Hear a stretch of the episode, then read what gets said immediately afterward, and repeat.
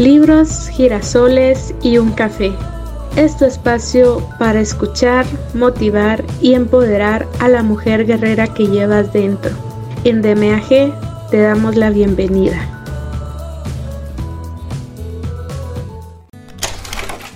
Hola y bienvenida a este espacio. Te saluda de nuevo Maggie Pineda, tu compañera de viaje. En esta ocasión, la nueva aventura con DMAG se llama Ya te dije adiós ¿Y ahora cómo te olvido? de Walter Rizzo.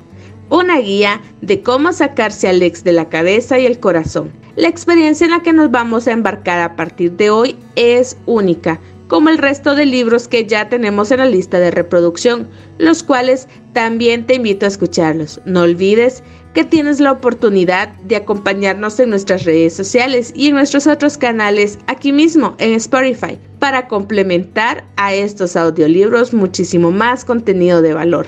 Los enlaces los encuentras en la descripción de este episodio. Te aseguro que será una transformación total en este tu viaje, de mujer a guerrera. Asimismo, si este contenido ha sido valioso para ti, me gustaría hacerte la invitación para que puedas apoyarnos de las siguientes maneras, bien sea con una donación por medio de GoFundMe o por medio de una suscripción de tan solo 99 centavos de dólar y así poderte traer muchísimo más contenido de valor. Los enlaces también los encontrarás en la descripción de este episodio. Así es que, sin nada más que agregar, comencemos. Ya te dije adiós y ahora, ¿cómo te olvido? Una guía para sacarse al ex de la cabeza y el corazón. Walter Rizzo. Capítulo 5. Mira las cosas como son. Quítate la venda. Para ver claro, basta con cambiar la dirección de la mirada. Anthony de Saint-Exupéry. El sesgo afectivo principal, ver el amor donde no lo hay. Muchas personas utilizan un estilo de evitación repleto de autoengaños que terminan desarrollando un duelo incompleto y ausente. Listo, no es conmigo o aquí no ha pasado nada. Emocionalmente desconectadas y atrincheradas en un bloqueo emocional defensivo, tapan el sol con el dedo y adoptan una posición de falsa calma cuando ciertamente la procesión va por dentro. El problema de estos dolientes es de que de tanto esconderse y mentirse a sí mismos van configurando un esquema evitativo que a la larga o a la corta no resiste la contundencia de los hechos. El método preferido de estos gambeteadores afectivos es sesgar la información y ver amor donde no hay. Esto alimenta un falso optimismo y apacigua la tormenta porque si aún hay rastro de amor en el ex, la posibilidad de conciliación, al menos en teoría, sigue vigente. Una paciente argumentaba, un poco ingenuamente. Cuando él recapacite se dará cuenta del error y correrá a mis brazos. Como en un cuento de hadas o en una película romántica de tipo Hollywood, la mujer aguardaba un reencuentro en 3D y con fuegos artificiales. Ella esperaba que su exmarido hiciera un clic existencial respecto de lo que sentía por ella y volviera a amarla como antes. Por desgracia, en el camino que va del desamor al amor, un camino muy cuesta arriba, las transformaciones radicales y contundentes brillan por su ausencia la realidad suele ser otra, aunque no nos guste. Si el amor se va de verdad y desaparece hasta sus últimas consecuencias, volver al estado anterior es prácticamente imposible. La sugerencia de quitarte la venda de los ojos se refiere a que no construyas fantasías amorosas que solo existen en tu imaginación. Soñar a veces cuesta mucho si lo hacemos mal, lo ideal para tu salud mental es asumir lo que ocurre valientemente y sin escapismos. Es mejor tener una actitud objetiva y cruda aunque te genere sufrimiento porque será un sufrimiento útil y constructivo, como cuando te quitas una enorme espina del dedo. Retirarla dolerá mucho, pero si la dejas ahí se infectará la herida, así que no hay de otra. Muchas veces en el amor ocurre algo similar y dicen, el dolor con dolor se cura. Si no aceptas este sufrimiento útil, la elaboración adecuada del duelo podría bloquearse y configurar lo que se conoce como un duelo ausente, es decir, un duelo interrumpido que en apariencia parece resuelto, cuando en realidad es solo un mecanismo de defensa. Esta calma aparente será el presagio de una explosión mental y emocional posterior. Veamos algunas de las formas más comunes de ver amor donde no lo hay y falsear o alterar los hechos para sobrellevar de manera equivocada la ausencia del ex. Ilusión confirmatoria. Sé que me amas aunque tú no lo sepas. La obstinación llevada al extremo, es decir, no importa lo que digas o hagas para mostrarme tu desamor, yo sé que me amas pero no te das cuenta. La nubilación afectiva no tiene límites. Afirmar que el otro te ama aunque su organismo te rechace y su biología se retuerce al verte es demasiado. Esto es una ilusión confirmatoria, una alteración que se asienta en la más burda arrogancia. Yo defino el mundo emocional de la gente que quiero.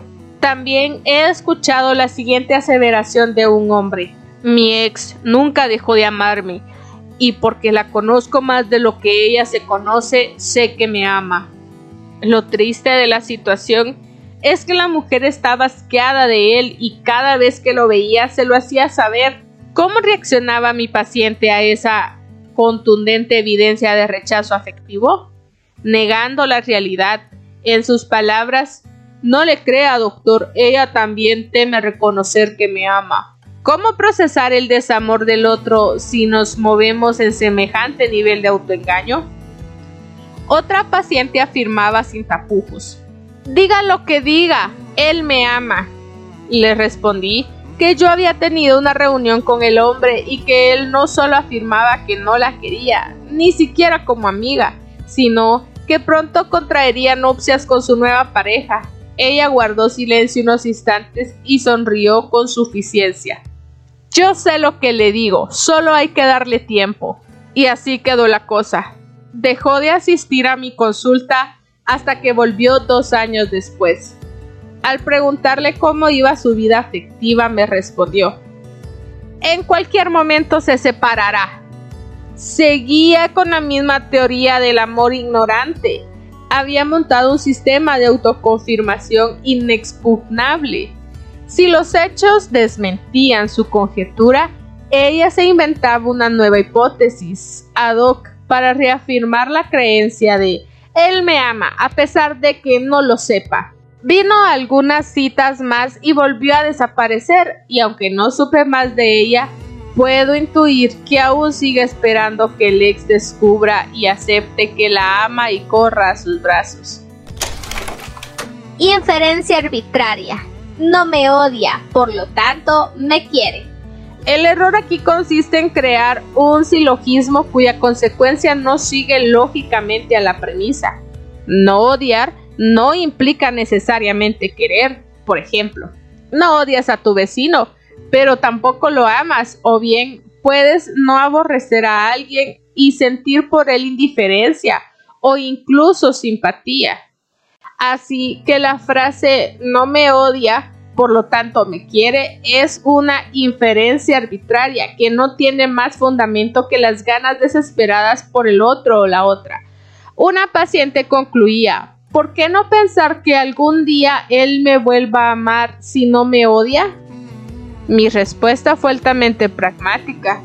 Una cosa no conduce necesariamente a la otra. Tu ex marido no te aborrece íntimamente, es verdad, pero eso no significa que te ame. Él podría decirte, no te odio, te quiero como amiga.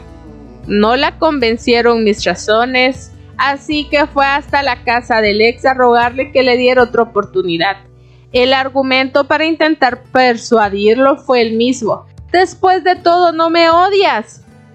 El hombre fue sincero y le dijo que lo único que sentía por ella era una mezcla de culpa y lástima de tanto verla sufrir. ¿Habrá algo más terrible y desconcertante que el hecho de que la persona amada sienta lástima por uno? Por sincero que sea el sentimiento, Algunos de mis pacientes cuando descubren esto prefieren despertar en la otra persona cualquier tipo de emoción distinta a la piedad. Incluso no falta quien afirme que es mejor ser odiado que compadecido por el ser que aman. Si la duda te carcome y realmente quieres saber si alguien te quiere, no preguntes si no te odia, más bien pregúntate si te ama. El amor saludable siempre es afirmativo. Lectura de la mente. Yo pienso que tú estás pensando en lo que yo estoy pensando. Yo pienso que ella piensa lo que yo estoy pensando, que nos amamos y somos tal para cual.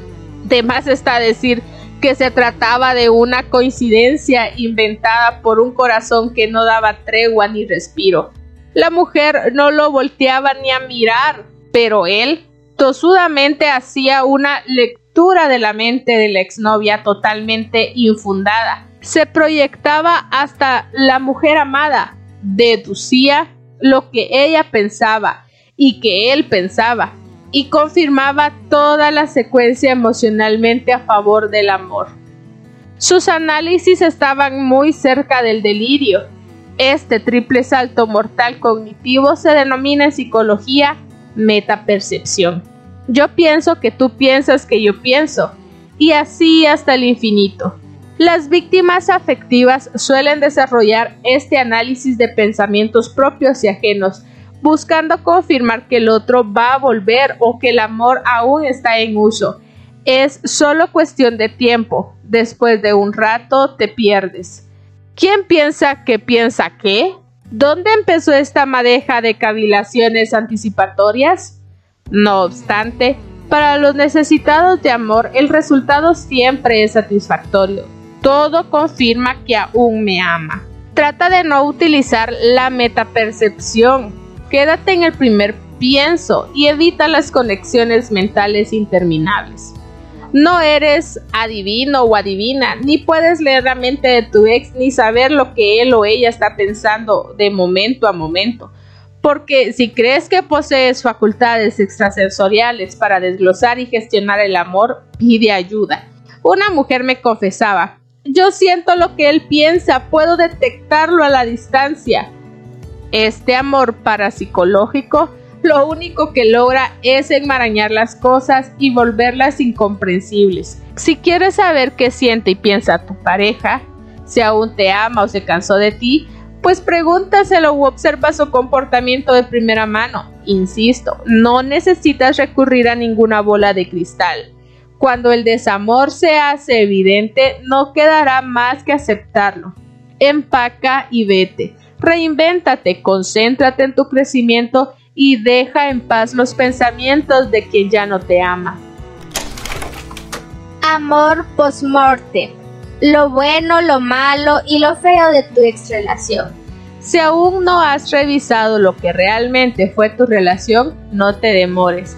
Afina la puntería y pon las cosas en su lugar. Aplica el autoconocimiento y activa tu memoria autobiográfica. Repasa la cuestión sin excusas ni subterfugios, lo que en verdad ocurrió sin romanticismos de segunda. Toma papel y lápiz y haz dos columnas en una lo malo de la relación, hechos o acontecimientos que te disgustaron y te afectaron negativamente en algún sentido. Y en la segunda, lo bueno, hechos, acontecimientos que te agradaron y te afectaron positivamente en algún sentido. Organiza estos datos de tal manera que te permita abarcar lo esencial del vínculo y cómo se desarrolló. Por ejemplo, supongamos que un hombre escribiera esto de su ex. Lo malo de la relación. Ella era poco cariñosa. Ella era una madre muy despreocupada. Había mala comunicación entre nosotros. Ella vivía para trabajar. Yo no me sentía amado. Lo bueno de la relación. Ella era sexualmente activa. Ella era generosa con su dinero y sus cosas. Teníamos una vida social activa. Ella tenía buen humor. Ella tenía muy buena relación con mi familia. De la ponderación de cada factor habría que sacar un recuento que muestre hacia dónde se inclina la balanza. En la tabla señalada aparentemente habría un empate técnico 5 versus 5. Sin embargo, no todos los ítems pesan igual. Para el hombre del ejemplo, podría ser mucho más determinante no sentirse amado que los demás positivos juntos. Por eso eres tú quien define según tus necesidades más básicas y sentidas qué tan satisfactoria fue tu relación de pareja. Hay pacientes que cuando les pido que hagan las dos listas antes señaladas en lo malo, llenan varias hojas y en lo bueno apenas unos renglones. Son los primeros sorprendidos. Insisto, papel y lápiz y el listado. Mira a tu ex y la relación que tuviste con él o ella. Mírala con lupa. Dale un valor a cada punto. Centralízate en lo que realmente te dio y en lo que te hizo feliz. Si el balance es negativo, mejor que se haya roto el vínculo. Y si el balance es positivo, haz de tripas corazón y a luchar por la vida que te queda. Aún puedes empezar de nuevo, no importa la edad que tengas, aún eres capaz de transformarte y reinventar tu yo. No es el fin de tu historia, sino el de un capítulo. El caso del gran marido. Como vimos, la distorsión de la realidad es disfuncional y poco adaptativa. No importa cuál sea el carácter del sesgo, hay que evitar los extremos y cualquier forma de autoengaño, sobre todo si está guiado por un amor cercano a la ceguera. Una paciente llegó a mi consulta porque su esposo había entrado en crisis y se había ido de la casa. A los pocos días, ella se enteró de que el hombre andaba en amoríos con una jovencita que podía ser su hija y entró en una depresión profunda. Su motivo de consulta fue Perdí al mejor hombre del mundo, a mi alma gemela. Fue lo más grande que me ocurrió en la vida. Lo perdí y no sé qué hacer. Estoy tan desesperada. Durante algunas citas tuve la impresión de que mi paciente había sido abandonada por un hombre excepcional. Todo hacía pensar que su expareja había sido el gran marido. Hasta que le pedí que hiciera una lista de lo bueno y lo malo de la relación, le expliqué que se tomara su tiempo porque era importante ser sincera y que escribiera todo lo que sentía sin autocensura de ningún tipo. El listado que me presentó la semana siguiente está a continuación lo malo de la relación. Nunca quiso a mi madre, coqueteaba con mis amigas. Yo era quien sostenía a la familia económicamente. Él siempre estaba de mal humor. Él era muy inseguro. Él no me decía que me quería. Hacía dos años que no teníamos relaciones sexuales. Él no me abrazaba ni me expresaba afecto. Él a veces no venía a dormir y no me avisaba. Cuando estábamos en reuniones sociales y yo quería decir algo, él me interrumpía. Yo sufría mucho porque pensaba que él me iba a dejar. Mi padre le hizo un préstamo y él nunca lo devolvió. Él le quedó debiendo mucha plata a mi papá porque iba a montar un negocio y nunca se lo pagó. Lo bueno de la relación. Él a veces era buen papá, él no me agredía ni me insultaba y nunca me pegó. En mis cumpleaños, él siempre me hizo un regalo. Él era considerado buen amigo por sus compañeros. Escribir a veces resulta más enriquecedor y fructífero que hablar, porque cuando se hace, el pensamiento queda grabado y es posible volver sobre él. Cuando la mujer entregó la tarea, me dijo, es un ejercicio muy difícil, me puse muy nerviosa. Hice varias listas y las iba rompiendo. En las primeras todo aparecía como si hubiera sido maravilloso, pero me di cuenta que no estaba siendo sincera. En fin, hice el intento, pero no estoy muy segura. Estoy muy confundida. Cuando decimos ser honestos con nosotros mismos, ese despertar y casi siempre produce desasosiego. El balance que puede verse arriba de la lista que elaboró la había dejado sorprendida. Su gran marido no parecía hacerlo tal cual. En otra consulta le sugerí llenar un cuestionario. Le dije, quiero hacerte seis preguntas a manera de test y que me contestes sí o no a cada interrogante, independientemente del amor que sientas por tu ex. Te sugiero a ti también, quien está escuchando, llenarlo y confrontarlo con tu relación actual. Y las preguntas son las siguientes. ¿Es vital para ti que tu pareja sea afectuosa? ¿Es vital para ti que a tu pareja le guste estar en familia? ¿Es vital para ti que tu pareja sea exitosa? ¿Es vital para ti que tu pareja sea sexualmente activa? ¿Es vital para ti que tu pareja sea afectivamente estable? Y por último, ¿es vital para ti que tu pareja sea fiel?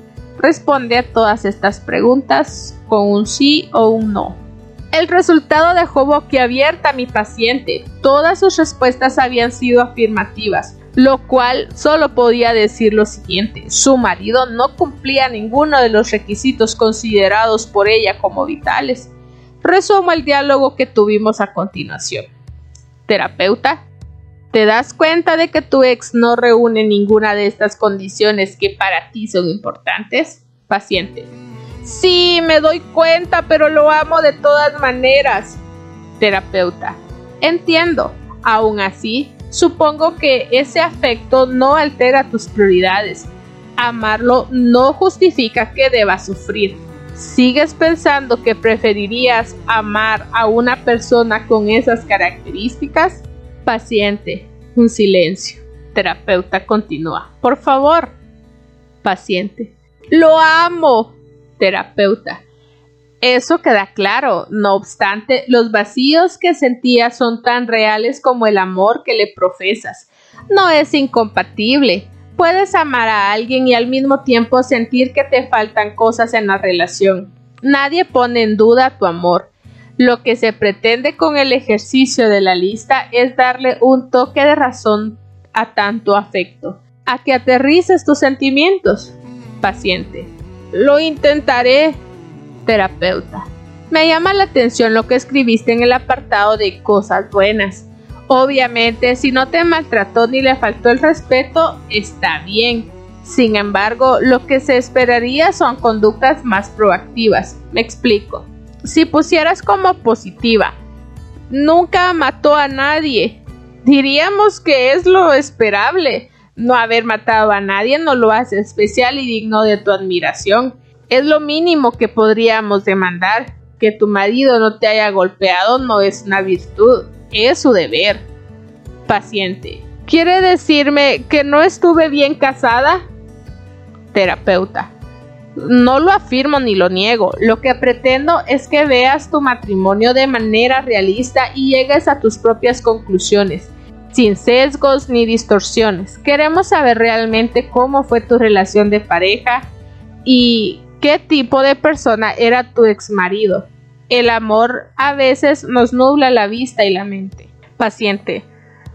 No sé, sigo confundida. Él decía que me amaba. Terapeuta. Es posible que sea cierto, pero lo que te debe interesar no es tanto si te amaba o no, sino cómo te amaba. Si llenaba tus expectativas, si te sentías feliz y si el balance era bueno para tu vida. Paciente. Que lo quieran a uno no es fácil. Terapeuta. ¿No te consideras querible? Paciente. No sé, creo que no. Terapeuta. ¿El amor que él te daba con todas sus carencias y defectos te bastaba? Paciente. Sí o no, en realidad no, pero me amaba. Terapeuta. Piensa en esta pregunta con calma. ¿No crees que merecías una mejor relación? Paciente. Nunca me ha ido bien en el amor, entrego demasiado. Terapeuta. Insisto, lo importante no es que te amen, sino que te amen bien, que tu compañero le venga bien a tu vida, que no te lastime ni te engañe. Paciente. Mm, quizás tenga razón. Terapeuta. Quiero que en algunas citas nos centremos en la duda que tienes sobre si eres querible o no, ¿te parece? Paciente. Sí, me parece bien. Y así poco a poco el gran marido que su mente había fabricado fue cediendo. Pasó a un hombre más real, con virtudes pero también con defectos difíciles de negociar no tuvo que odiar al ex para superar la pérdida, simplemente bastó con equilibrar la báscula y tener un conocimiento más fundamentado y razonable de su relación para retomar su vida. Una separación es una situación en crisis y crisis significa también oportunidad. Capítulo 6. Aléjate de los amigos tóxicos. Al final no nos acordaremos tanto de las palabras de nuestros enemigos, sino de los silencios de nuestros amigos. Martin Luther King. Prototipos de amistades tóxicas que pueden interferir en tu duelo. Todos tenemos amigos tóxicos, personas que andan rondando nuestra vida, que nos hacen más mal que bien y que por alguna razón inexplicable mantenemos y frecuentamos como si fueran un dichado de virtudes. En situaciones de crisis o situaciones límites debemos limpiar el ambiente que nos rodea de estímulos negativos y rodearnos de afecto y tranquilidad. La curación parte de este simple y eficaz principio. En la pérdida afectiva estamos débiles, en proceso de recuperación y lo que menos necesitamos es que alguien le eche sal a nuestras heridas y nos perturbe íntimamente. Amigos tóxicos los hay de todo tipo y características. Los cargamos por la vida, nos acostumbramos a ellos o simplemente los justificamos diciendo, a la gente hay que aceptarla como es. Todos tenemos defectos. Sin embargo, el problema se presenta cuando esos defectos son altamente contaminantes para nuestra salud mental y nuestros intereses vitales. La premisa es clara. No tienes que aguantarle a quien te lastima, sea quien sea. Pondré algunos ejemplos de amigos tóxicos de los que sería mejor alejarse para que no afecten tu duelo. Analízalos con cuidado los que te hablan del ex una y otra vez. Aquí no eres tú quien pone el tema, sino ellos. Estas personas están especializadas en recordarte quién fue tu pareja en detalle. Quieres salir a tomar aire, a despejar la mente y sacudirte de los malos recuerdos. Y resulta que tu compañero o compañera de turno, en vez de facilitarte la paz que buscas, empieza con un rosario de recuerdos y chismes de todo tipo y no acaba. El resultado es pura desesperación de tu parte y cuando le pides cambiar el tema no te hace caso. ¿Qué hacer? Bueno, pues sencillo, no resignarte ni quedarte pasivamente a escuchar lo que no quieres oír. O se cambia de tema o te vas. Y si la cuestión es difícil de manejar o te incomoda demasiado, declárate en resistencia activa y no vuelvas a salir con él o con ella. Los que toman partido por el ex. Estos amigos o amigas son los peores, porque no hacen más que exaltar a quien fue tu pareja. La ven maravillosa, inteligente, extraordinaria y confirman de este modo que tuviste la peor de las pérdidas y en ocasiones agregan a la conversación una perla no lo tomes a mal, pero no era para ti. Como si te quedara grande o no merecieras a alguien tan especial. Una paciente me decía, cada vez que salgo con mi mejor amiga me deprimo. Siempre me recuerda que perdí a una joya de hombre. Le sugerí que revisara su idea de mejor amiga.